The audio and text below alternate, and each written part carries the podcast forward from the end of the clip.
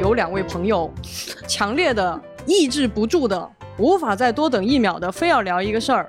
我们看的是英国国家剧院 live 版的《战马》。双方此时做出了一个我认为可以说是人类历史上经典的反战桥段。嗯，他们都举了白旗。其实有一个 NT Live 的剧，我觉得至少抖森的很多粉丝应该看过吧？克里奥兰纳斯在爱琴海边上千年的一个古剧场的遗址，哦然后他在演哈姆雷特。在疫情之后第一次走进剧院，是有一种 The Good Old Days 那种感觉。啊大家好，欢迎来到由未来事务管理局和喜马拉雅联合打造的丢丢科幻电波。今天是我们的星际茶话室，我是本期的主持人未来局特工邓运。那今天为什么我坐在这里呢？是因为有两位朋友 强烈的抑制不住的，无法再多等一秒的，非要聊一个事儿。那么这两位朋友分别是未来局的局长季少廷大家好，以及未来局特工千一鹤。大家好，那么今天呢，我们的主题是话剧舞台和话剧。那么为什么他们如此的按耐不住，如此的非要分享呢？你这个语气怎么着了？你这个不是话剧的语气，你这是报幕员儿。对对，下面请欣赏节目。是是这个语气。那么来，我们俩表演个节目了。对你俩表演一个节目吧，来跟我们的朋友们说说，为啥你俩就这么兴奋，就非得立刻分享？来，是什么老事儿呢？大家好，有有有有有有有有有有有有有有接下来这个节目由我和局长一起为大家呈现。！Oh my god！我们之所以憋了两天，实在憋不住了，是因为在前两天，嗯，我们俩一起看了话剧。哎，嗯，哇哦，那么你们看的是什么呢？我们看的是英国国家剧院 live 版的《战马》。哦，这个之前老千其实在节目里是分享过的，你你是看过现场版的？对我很多年前看过，就是现场实体的演出版。然后这一次跟局长我们看的是英国国家剧院他们拍的一个高清的视频，在剧院里看的。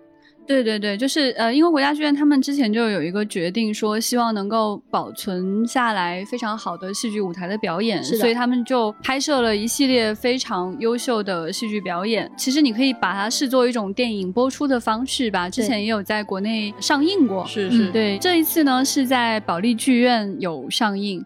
就很喜欢这个氛围。当时我还跟老千说：“你说咱俩是不是多此一举，跑到一个剧院里面去看一个戏剧的设置版本？”是，嗯哎，结果非常有意思，就是当你看到剧院里的那个氛围，那种木头的墙壁，人头攒动，然后你再去看这个戏剧的时候，你觉得更加沉浸其中。而且这是我人生第一次坐到了 VIP 席位，哈，是我看到你分享的票的时候，第一瞬间我一看 VIP 咋这么便宜？我仔细一看，哦，live 版。对我们俩就是在那天晚上坐在包厢里面，坐的端端正哦正。呦呦呦呦呦，非常迫不及待的想要跟大家分享一些舞台的乐趣。嗯，就此时此刻，除了戏剧，就是舞台，它一直以来都是非常吸引人的这样一个重要原因之外，而且还有一个原因是，确实在疫情期间，舞台剧受到了非常严重的冲击。是的是的，我们在看这个版本的时候，他在视频当中就加入了一段话，就表示说，就是非常感谢你能为这样的一种艺术表达形式做出自己的一些贡献。嗯然后这里是捐款地址，确实啊，很直接，嗯呃，嗯对。但是我们能感觉到这种冲击是多么的巨大。嗯，那能不能先给我们介绍一下战马？好呀，我可以先给大家介绍一下《战马》。其实我觉得很多的中国的观众了解《战马》是斯皮尔伯格的那电影部电影，是嗯，嗯它其实这部电影其实就是改编自英国的这台特别特别著名的舞台剧。哦那其实《战马》呢，在英国它最开始是一个非常非常著名的童书。讲述了就是在一战的背景下，英国德文郡的一个少年，他叫阿尔伯特，同时呢，他还有一匹马，这匹马叫 Joey，然后他们彼此穿越战火，真情重逢的一个特别感人的故事。嗯，然后这个剧它巨大的一个特点啊，就是在舞台上，这个马是怎么表现的？嗯它是人操纵的木偶，哦，是巨大的一个机械，然后来表现这个马 Joey。然后这个话剧它是在二零零七年的时候登上了英国的国家剧院，然后真的是获奖无数，包括英国话剧的最高奖劳伦斯奥利弗奖，然后包括美国舞台的最高奖托尼奖在内的二十四项戏剧大奖。嗯，哇哦，所以其实是非常知名而且非常顶级的一个戏剧作品。是的，就是他在戏剧界的知名度、影响力和他的美誉度，完全超过了斯皮尔伯格那部《战马》。这部作品它。到目前为止，粗略的统计下，已经感动了八百万观众。他在这个故事当中，同时讲述了一匹小马是如何在战争当中存活下来的。呃，另一时间，他又讲战争是如何给到当时英国人的一种伤痛，或者是给全世界的一种伤痛。这个故事他骨子里是反战的，是的，就是在战争当中，阿尔伯特他遇到了另外的一位战友，那位战友就是有一个心爱的姑娘。他说：“你的精神支撑是那个姑娘，我的精神支撑是我的周易，是我的小马。他去往战场的真实原因，就是因为这匹小马它长得高大、英俊、帅气，所以呢被他爸爸卖给了当时的军官。他为了去寻找这匹小马，所以他参军了。当时他的年龄还不到十六岁，其实是不足十九岁的参军年纪的。他一路上都在找自己的小马。”所以，当他的精神快要崩溃，小马也遍体鳞伤了之后，这个时候小马被他的战友救了回来。嗯，那个时候他当时眼睛受了伤，还看不见，他是暂时性的失明。这两位少年，嗯，一位周易，一位阿尔伯特，他在剧的末尾终于相见。少年吹起了他当时叫小马的那个口哨子，嗯，小马就慢慢的走到他身边，冲着他脖子吹了一口气。天哪！我们就想说，这样的一个故事，想哭了。这样的一个故事是如何反战的？什么是战争当中最值得人珍惜的部分？对，什么是你心里最温暖、最美好的东西？最令人惊讶的是，其实我觉得这个故事里很感动我的一个东西，是一位德国军官对小马的爱。当时其中一次冲锋陷阵的时候，小马被德军拦下了。这位德国军官他就说。他说：“这是太过分了，怎么能做这样的事？怎么可以让你可爱的马去冲锋陷阵，去接受机枪的扫射？”他把这匹马救下来，然后精心的喂养它。而且这个军官他一直讲，他想回家去看他的女儿。他想把另外一匹马叫汤普森，汤普森就作为周易在战场上的一位朋友。另外一匹黑色的骏马，他一直想把汤普森带回家给自己的女儿看。可是汤普森和这位德国军官后来都牺牲了，一直到最后，就是周易他在战场上。有那么一刹那，双方对峙，周易却站在了两军中间，被一个铁丝拦住。两军这个时候突然发现中间空旷的无人无人区，竟然有一匹小马，竟然有一匹漂亮的马，它好像受伤了。双方此时做出了一个我认为可以说是人类历史上经典的反战桥段。嗯，他们都举了白旗，各派出了一个人到前面，想把这匹马救下来。双方语言完全不通，用抛硬币的方式。这匹马最终又选择回到了英国，哦，最终和这个少年可以见面。当少年骑着这匹骏马回到家乡的时候，他的父母不敢相信自己的儿子和他可爱的周易一起回来了。我觉得这种治愈人心的力量啊，它过了多长时间都可以抚慰你的心灵。呃，局长说到治愈人心，其实我想补充一点，这个故事它首先很打动人的地方，呃，就是刚才局长说的反战。那这个战争它的背景是一战，其实大家可能熟悉历史的朋友会知道，一战对于英国人来说，它的伤痛是巨大的。嗯，所以说英国其实有非常非常多的作品在表现一战，除了战马，比如说大家在去年看到的《一九一七》，比如《故园风雨后》，甚至包括《唐顿庄园》里面都有关于一战的表现。那可能会有朋友问说，为什么在一战的时候还会有？马来参加战争，因为其实，在那个时候，英国是有骑兵的。是这个，其实就是英国他们就是一战留给他巨大的一个心理伤痛，就是英国人嘛，他讲骑士精神，嗯就是当战争发生的时候，这些有贵族头衔的人，他们需要去打仗。包括如果大家看过斯皮尔伯格的电影。可以看到，一边是工业的大炮，另外一边是那种骑士们，他们骑着高大的骏马，举着剑在往前冲。你觉得甚至是有一点点滑稽和荒谬的，但就是这样的一种错位，造成了巨大的伤害。所以在这个戏里面，就是在那个方寸的舞台之间，你可以看到这匹马。他在战争中经历了什么？嗯，他经历了如何从一个军官，但是他那个军官牺牲了，他又辗转到刚才局长说的德国人的手里，他甚至他又给一个法国的小姑娘带来心灵的抚慰，最后他受惊奔驰在无人区被铁丝困住，到最后他和他的小主人一起回到德文郡。其实这个小说我之前看过一点。它整个的视角是通过马的视角来展现的，哦就是一匹马它怎么在看这场战争。真可爱。对它猛一听会让你觉得过于催人泪下，过于蹂躏你的心灵。嗯但实际上，你在现场整个观看的过程当中，是沉浸在戏剧舞台表现的这种非常唯美的愉悦当中的。嗯，对，呃，我首先想说的就是非常惊人，这些马是木偶，就对刚刚千老师提到的，而且它不仅仅是木偶，它是能在全程看到操纵马的人的。是的，哦这些操纵马的演员，他穿着当时的服饰，嗯，然后仿佛隐匿在人群当中，但其实非常明显。嗯就你完全可以看到，就是马和操纵马的人他们在台上一起。对，所以一开始嘛，就是真的都很担心啊，嗯就是会不会觉得自己看不进去啊？这个马它毕竟是木偶，是但是因为这些人精湛的演出，让你很快的相信这个跳起来的小马驹它就是活的。嗯是嗯、眼睛里闪着光的周易，它就是一匹真的马，它跟主人之间的关系，它跟阿尔伯特之间的关系就是如此的微妙。对，局长说到这个机械，因为很多年前看过现场版嘛，我当时就是进场之前我非常非常犹疑，因为其实大家可以看一下，就是这个戏剧的一些照片和画面，嗯。你会发现，就是刚才局长虽然说他这个马的表现很好，但他其实不是那么特别直观的，真的是一个马的完全一模一样的样子。嗯你是能看到这个巨大的木偶它的钢结构啊，就是整哦个的对他。故意给你看那个结构。，对，所以说我当时是怕我自己不相信，嗯嗯嗯，但是我没有想到，我坐在剧场里面，当我看到那么高的一匹机械马向我腾空跃起的时候，太震撼了。嗯，然后包括刚才局长说他的那个小伙伴汤普森是一匹黑色的纯血马，其实我更喜欢那一匹马，我觉得太漂亮了。那你要跟德国军官抢一抢了。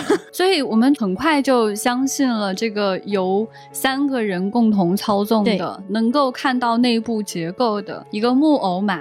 它就是真的马真的，它跟人之间，刚刚阿尔伯特之间的感情就是真的。对，我觉得这个可能就是真的是舞台的魅力，也是他们精湛的演出带给你的。嗯在这个视频的中间有一段采访，就是采访了这些就是操纵木偶的人。嗯嗯当时就有一位演员就说，因为这是木偶，所以我们要替他们呼吸。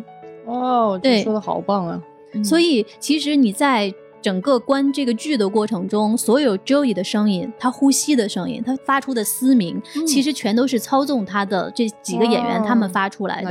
然后包括 Joey 的耳朵动一动，嗯或者是他那个嘴巴张一张，哎然后所有的这些你能感受到的动物的这个吐息，全都是这些演员发出的，嗯，是这样的。有点这种感觉。嗯，对对，他第一次发出这种吐息的声音的时候，你会觉得，嗯，你还能意识到这是一个人在背后。嗯嗯但是直到他跟阿尔伯特重逢的时候，那一刹那，你真是哭的不省人事了，都快。你会认为这匹小马它跟主人真的太可爱了，口罩都给我 哭湿了。它真的是非常受不了了。对，它就是非常真的一个嗯动物，嗯非常传神。对，除了这个马的表现之外，它舞台的置景有一个特别可圈可点的地方，就是同样一个舞台，它重叠了无数个空间。嗯从一开始，小马自由自在的奔跑，然后被一群人围攻了起来，然后被圈进了一个马厩，然后从他拍卖，一直到他又到了阿尔伯特他们家的农场，一直到他后来上战场，嗯一次又一次的上战场，在不同的战场上奔驰，一直到最后他又回到家乡，就是在同一个舞台，真的是方寸之间。那么他用什么来体现？不同的环境呢，这个就是它的舞台的背景的上半部分是一个巨大的横幅，把整个舞台圈起来。嗯它就是好像一张从速写本上撕下来的纸。嗯嗯它的来源就是讲当时的一位军官，他很喜欢画写生，他画过这匹小马。哦对其实他就是把 Joey 带上战场的那个军官。对他当时对阿尔伯特说：“你放心，我会照顾好你的马的。呃，我会把他在战场上的每一刻都画下来。等到嗯战争结束的时候，你就能看到你的马，嗯然后会把这个画册也带给你。嗯但是在中间你会看到，就刚才我们讲的，这个军官后来他就牺牲了。嗯然后是有人从战场把这个画册给阿尔伯特寄了过来。阿尔伯特为什么要上战场去找他的马？他就是看到了这位军官画的所有的他这个小马的速写，嗯他就毅然撕下了其中的一页，揣在兜里。就上战场了。所以在整个舞台的背景当中，就是这个撕下的这一页纸，就呈现了不同的时间节点、不同的战争场面，或者是田园的风光。对所以它的那种呈现方式都是用速写的方式来嗯呈现的。对，但是在舞台上，它其实起到的很大的一个功用，像一个投影一样。对，它把嗯所有的气氛类的和整个的信息类的内容都投在上面，甚至就是会给你看到很漂亮的夕阳西下。对对对，嗯就是在舞台上使用投影，其实是一个蛮常见的一种方式，对去来转化环境。嗯但是我觉得把它改成就是撕下那一页的速写纸，其实非常的神来之笔。嗯，很厉害。在这个舞台当中，我觉得还有一点是我非常喜欢的，也是嗯戏剧当中常使用的一种方式，就是慢动作、慢镜头。OK，对，这就体现出是木偶是人来操纵的一个好处。如果是真马的话，它没有办法做到这样的动作。是是他多次有这种在战场上奔袭的这样的一种场面，然后他嗯就用人来操控的话，可以完完全全越来越慢，越来越慢，然后逐渐定格。是，还有那种就是。当然有一个场面非常的惨烈啊，战争中很多的马死去，就是你会在灯光调暗的那种黑暗之中看到很多人和马的影子在空中跃起，然后他们倒在舞非台上缓慢的倒下。嗯，它这种缓慢的倒下，让你觉得格外的忧伤。是这种方式它跟电影的慢动作有区别，嗯因为电影的慢动作其实是后期来制作的，但是对于舞台来说，就是要靠人精准的去掌握那个速度嗯是如何逐渐放慢的。是，我觉得这也是就是舞台魅力之一。嗯嗯嗯，我这次看为什么看完之后特别特别高兴？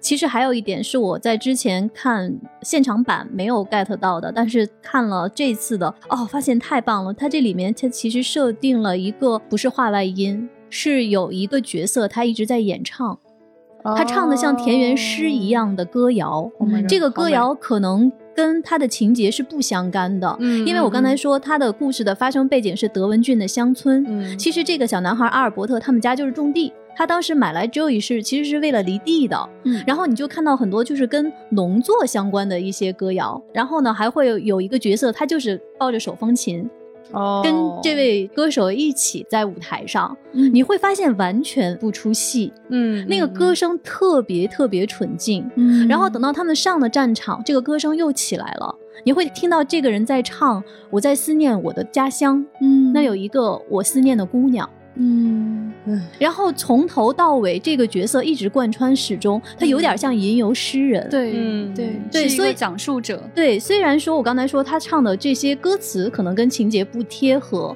但是那种遥远的悲伤和美好，让你会觉得哦，整个观看的感觉实在是太棒了。嗯，太了不起了。话剧当中，你的感觉是这是一个有点童话的，寄予人们还能够留存下来的那种期待吧。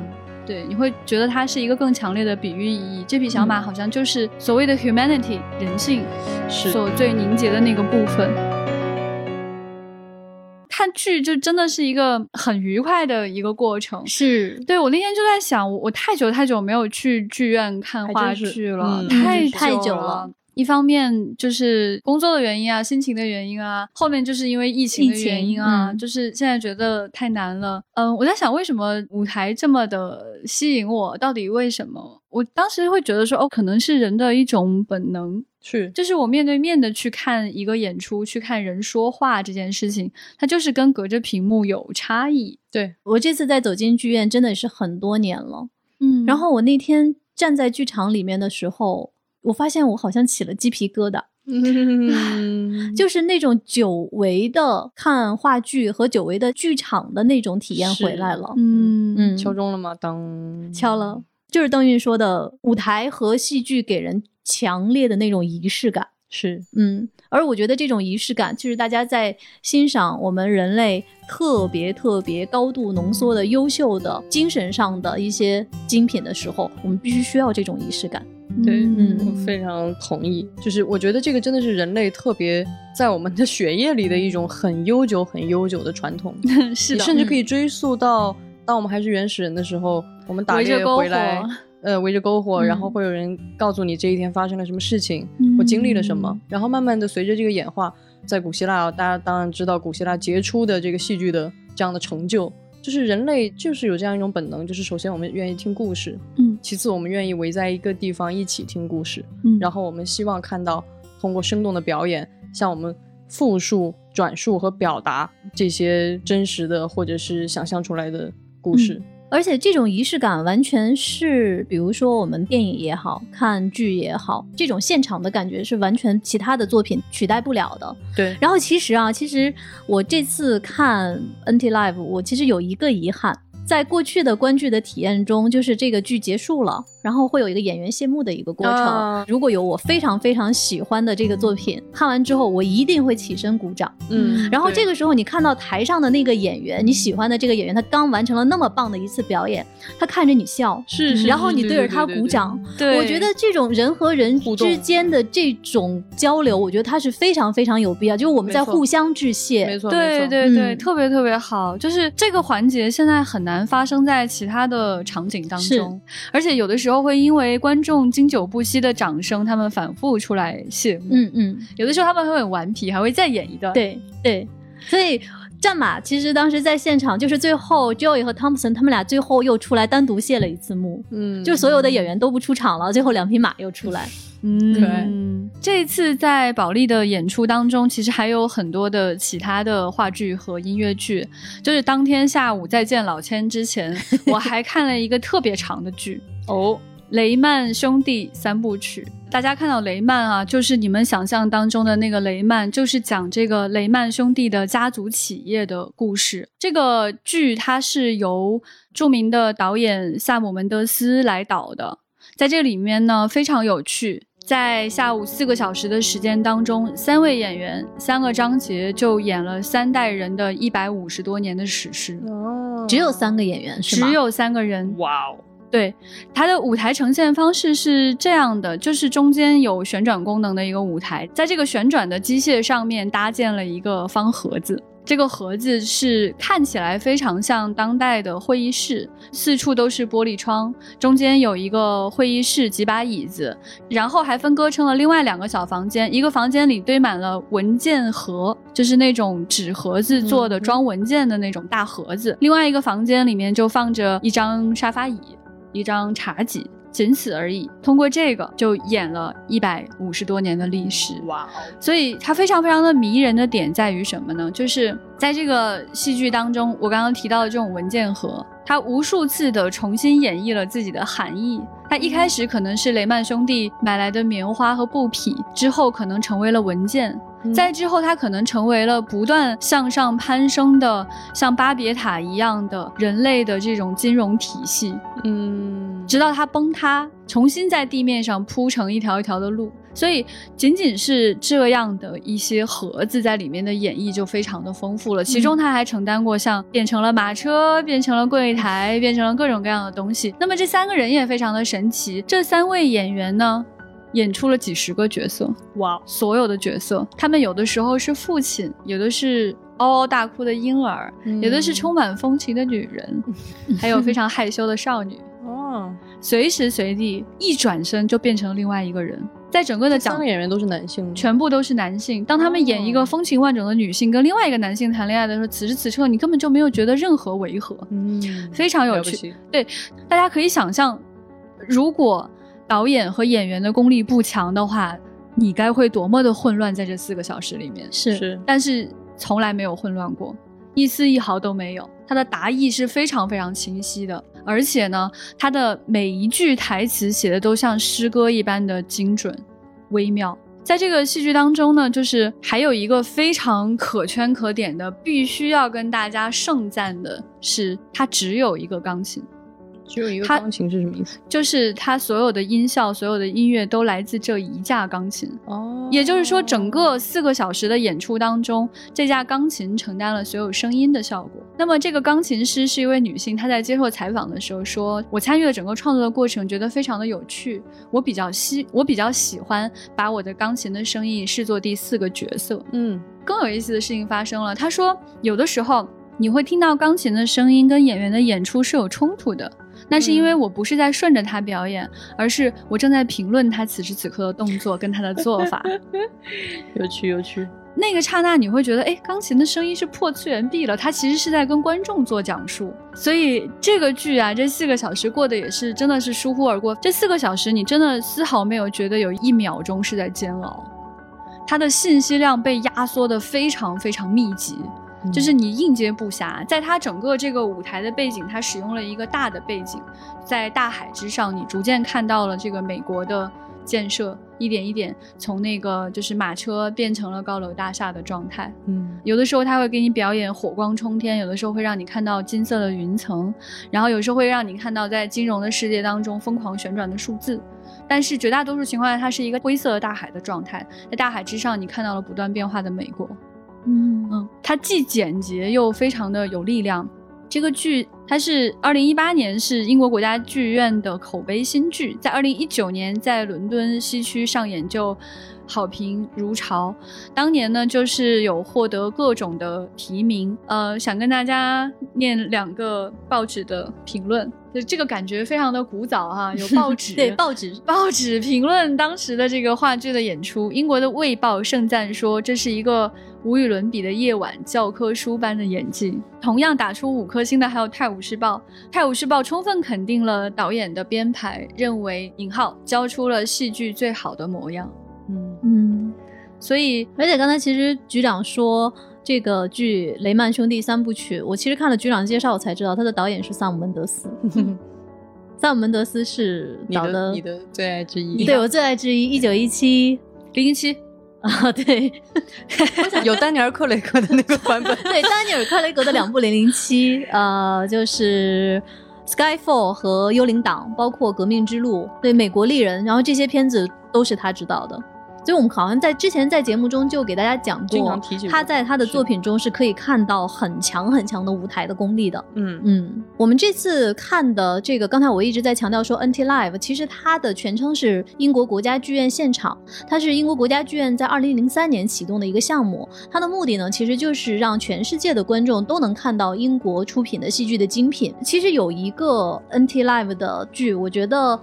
至少抖森的很多粉丝应该看过吧，《克里奥兰纳斯》。嗯，其实这个《克里奥兰纳斯》它是莎士比亚晚年的一部作品，它不是那么的有名，但是它的悲剧性也非常强。我接触到这个剧，其实最早的时候是我们中国有一版是林兆华翻译和导演过来的，他是濮存昕演的。我们翻译叫《大将军寇留兰》，我好像看过这个版本。嗯，拉尔夫·费因斯自导自演过一版，是他把这个故事放在了一个就是伊拉克战争的背景，他讲的是古罗马一个非常非常的骄傲的将军，他怎么去攻城略地。但是最后，因为他的骄傲、他的傲慢，又被他的人民所抛弃。然后我其实看抖森的这一版，他的这个现场，我觉得跟局长刚才讲的这个极简的舞台有点像。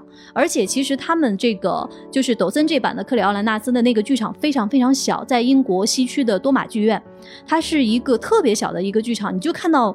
观众就完全就可着那个边儿，舞台边儿在坐着，而且呢，他最开始的他这个话剧的第一场第一个画面，就是在音乐中有一个孩童通过光打出来的这个舞台上的这个印儿，画出了一个方格。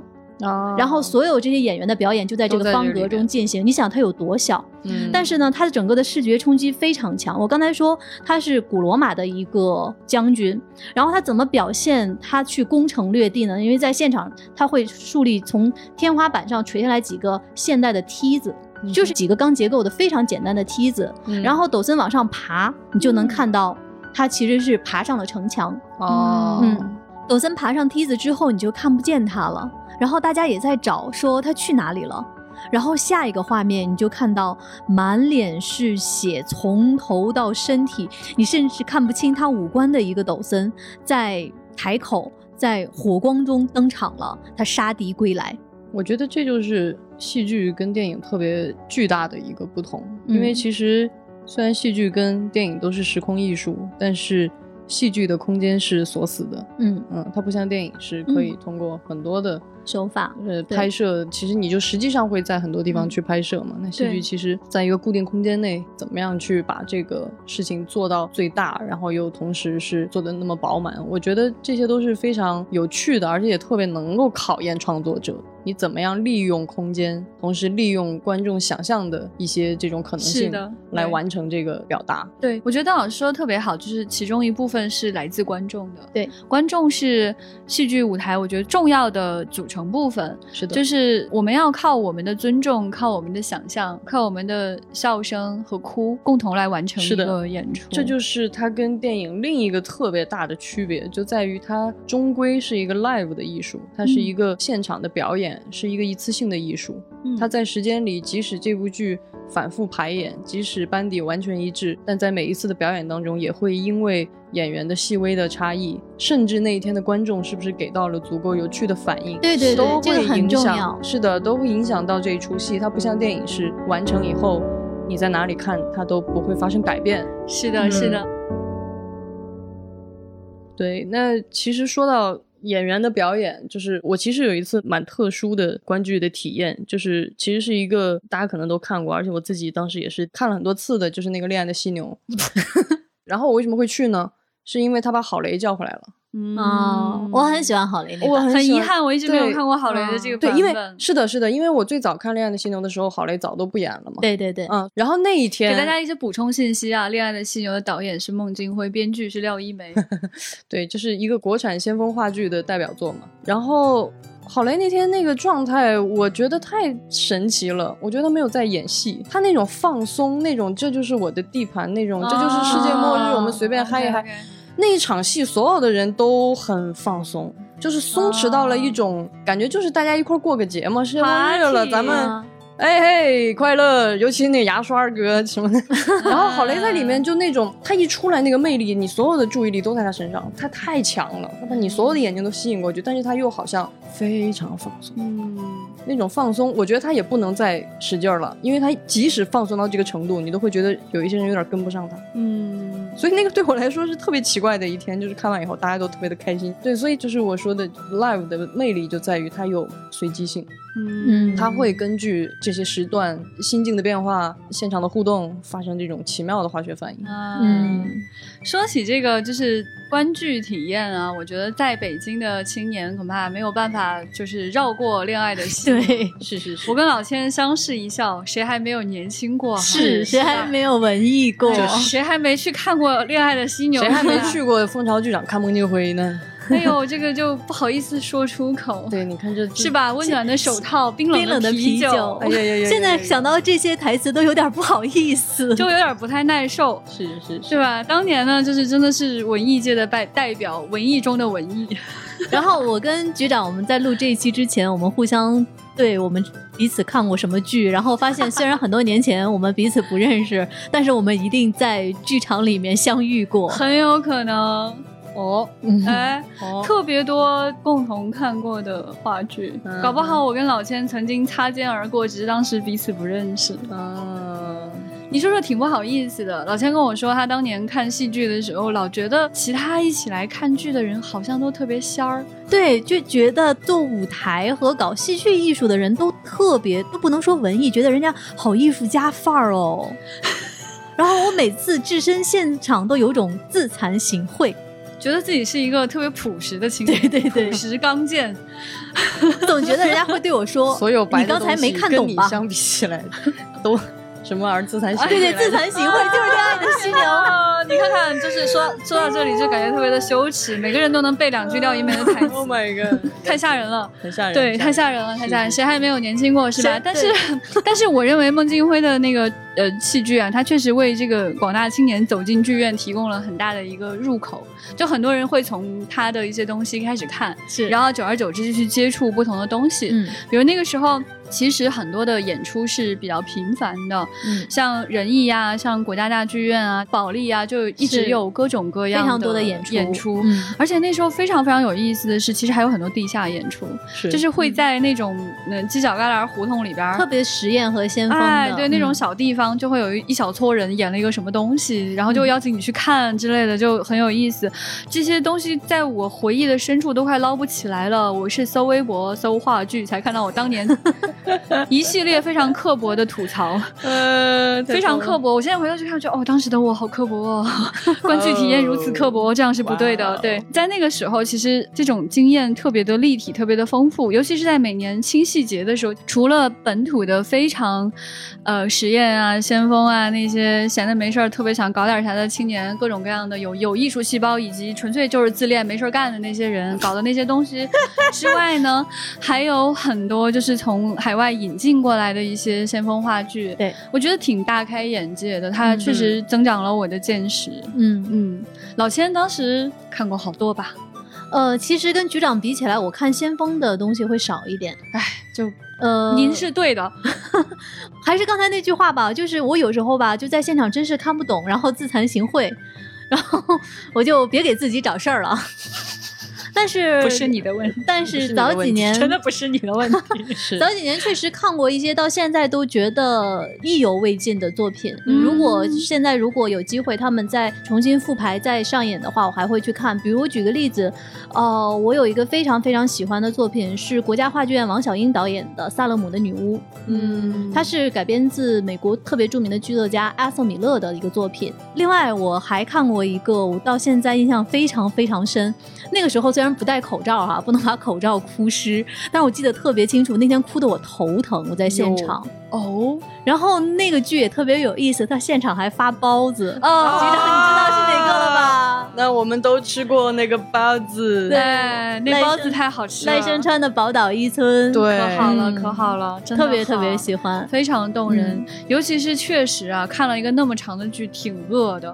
到 到了门口晚上，拿上这个包子，你就真的感觉到就是那种人情味儿扑面而来，非常的温馨。然后捧着那个包子，好像又想哭一场的感觉。好吃哭而且你你们应该都是吧？就是拿那个包子走进保利去坐地铁，你发现那一站大家都拿着包子，很有意思的一个体验。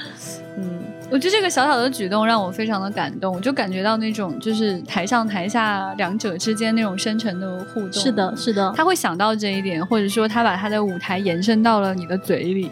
就是以前会去仁义看窝头会馆，哦，那个我也看过，说不定咱们俩在现场也相遇了，过。对，还有老舍的什么骆驼祥子这些。茶馆儿，呃茶馆儿，然后还有就是濮存昕演的李白，哦，有一段时间有一个特别火的话剧，我都没买到票，喜剧的忧伤，我看了哎，我没看过这个，陈道明的，嗯，陈道明，我当时特别嗯哎，陈道明跟何冰，好看吗？我的妈呀，就是所有人都是冲着他们俩去就是真的。的是冲着他们俩去，嗯，老先太生啊，没有没买到票，太火了。哎呀，哎呦我天，嗨，你刚才这个笑容扳回了你没有看战马这一局，战马，我过两天就去看。你给我们讲讲喜剧的忧伤。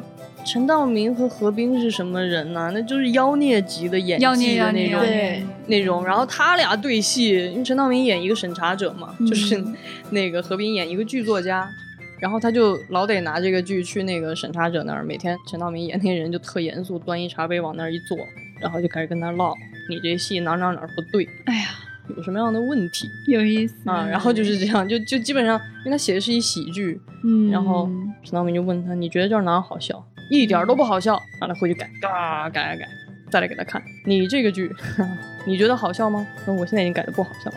我昨天笑的肚子疼，就是就是完全 很有意思。然啊，后最后很犀利啊，这个剧，对，然后就像老千说的，最后那个谢幕，那真的是我见过的最漫长的谢幕，因为大家实在是太爱他们俩了，我就不记得他们谢了几次幕那种感觉，疯狂的跟大家挥手互动。哇哦，对，真的是看戏剧那种快乐是确实是无法复制的，而且我觉得跟看电影还不一样，就是电影，因为它比如说在影院的空间也是一个感官剥夺的空间嘛，嗯。啊，但是你比如说，如果你要让我在电影院坐四个小时，嗯。或者是甚至更久，你还是会有点儿不太行，嗯，嗯，但是当时比如说像正义联盟的话也行吧。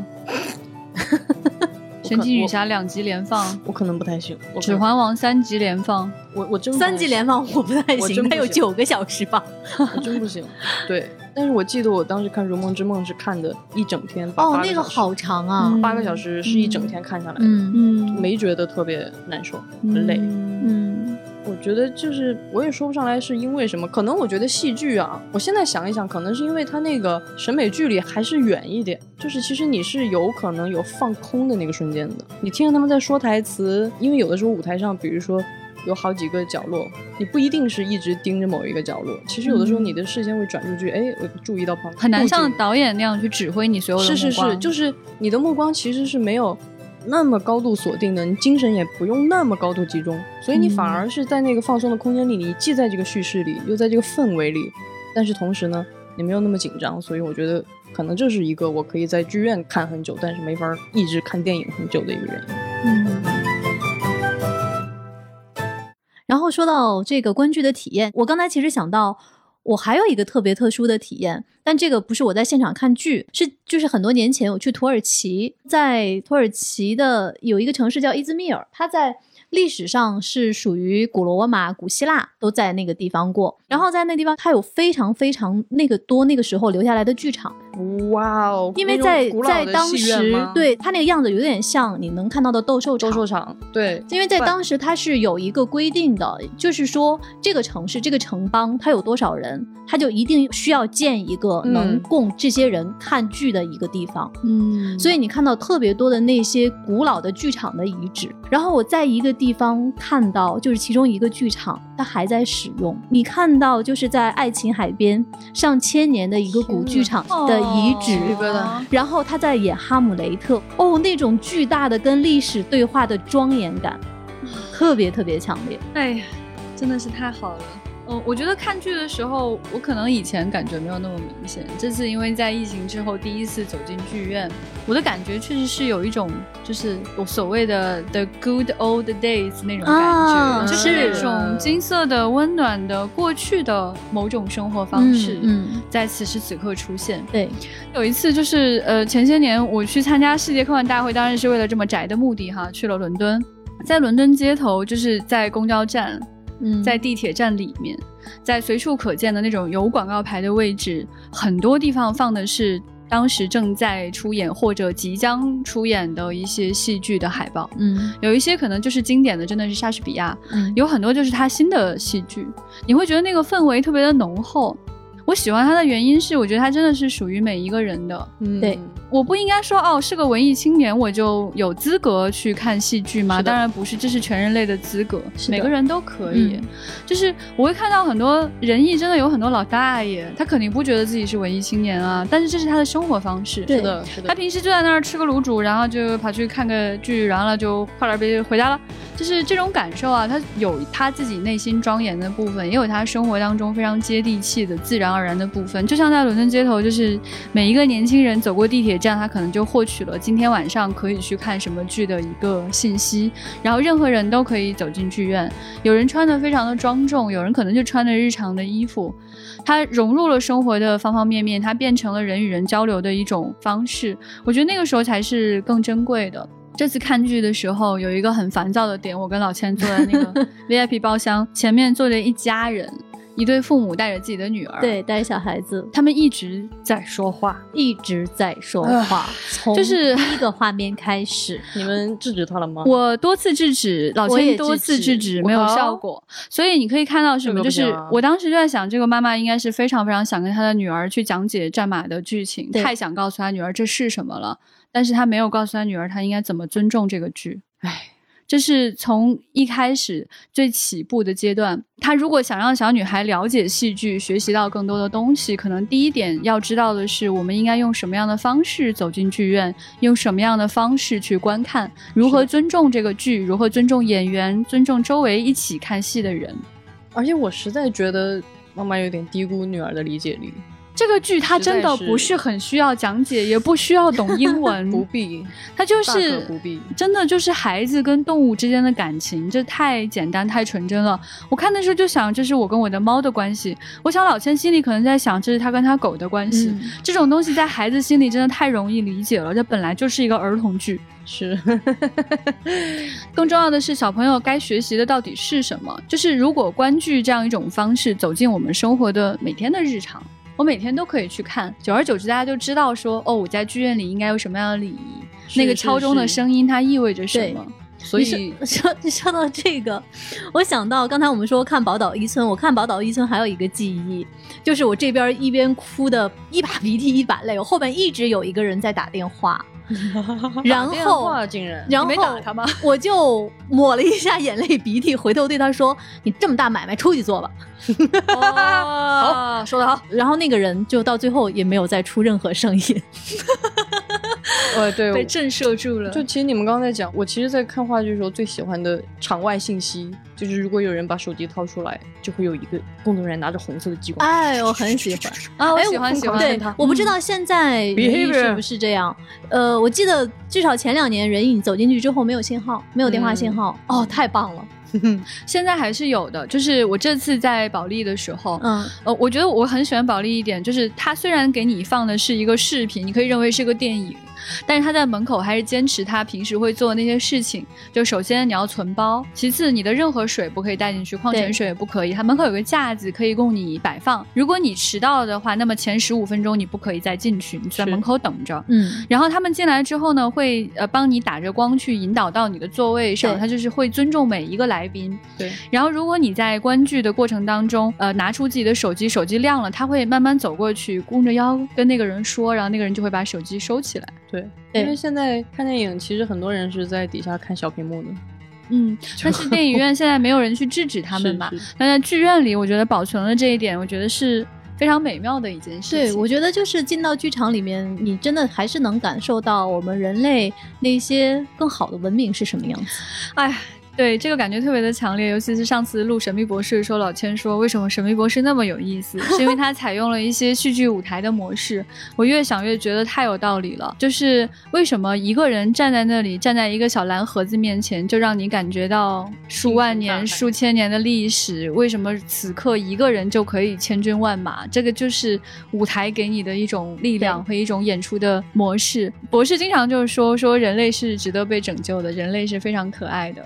对他有很多很喜欢的人类的部分，我觉得可能戏剧就是其中之一吧。是莎士比亚让他觉得整个人类都值得拯救。嗯，我这次看完这版的《战马》，然后这两天跟局长在讨论。我现在最强烈的一个想法是，也是那天看《战马》的时候，我就暗暗下定决心，等到可以旅游的时候，我一定要去伦敦。去老千，回来录丢丢。Oh my god！哎呀，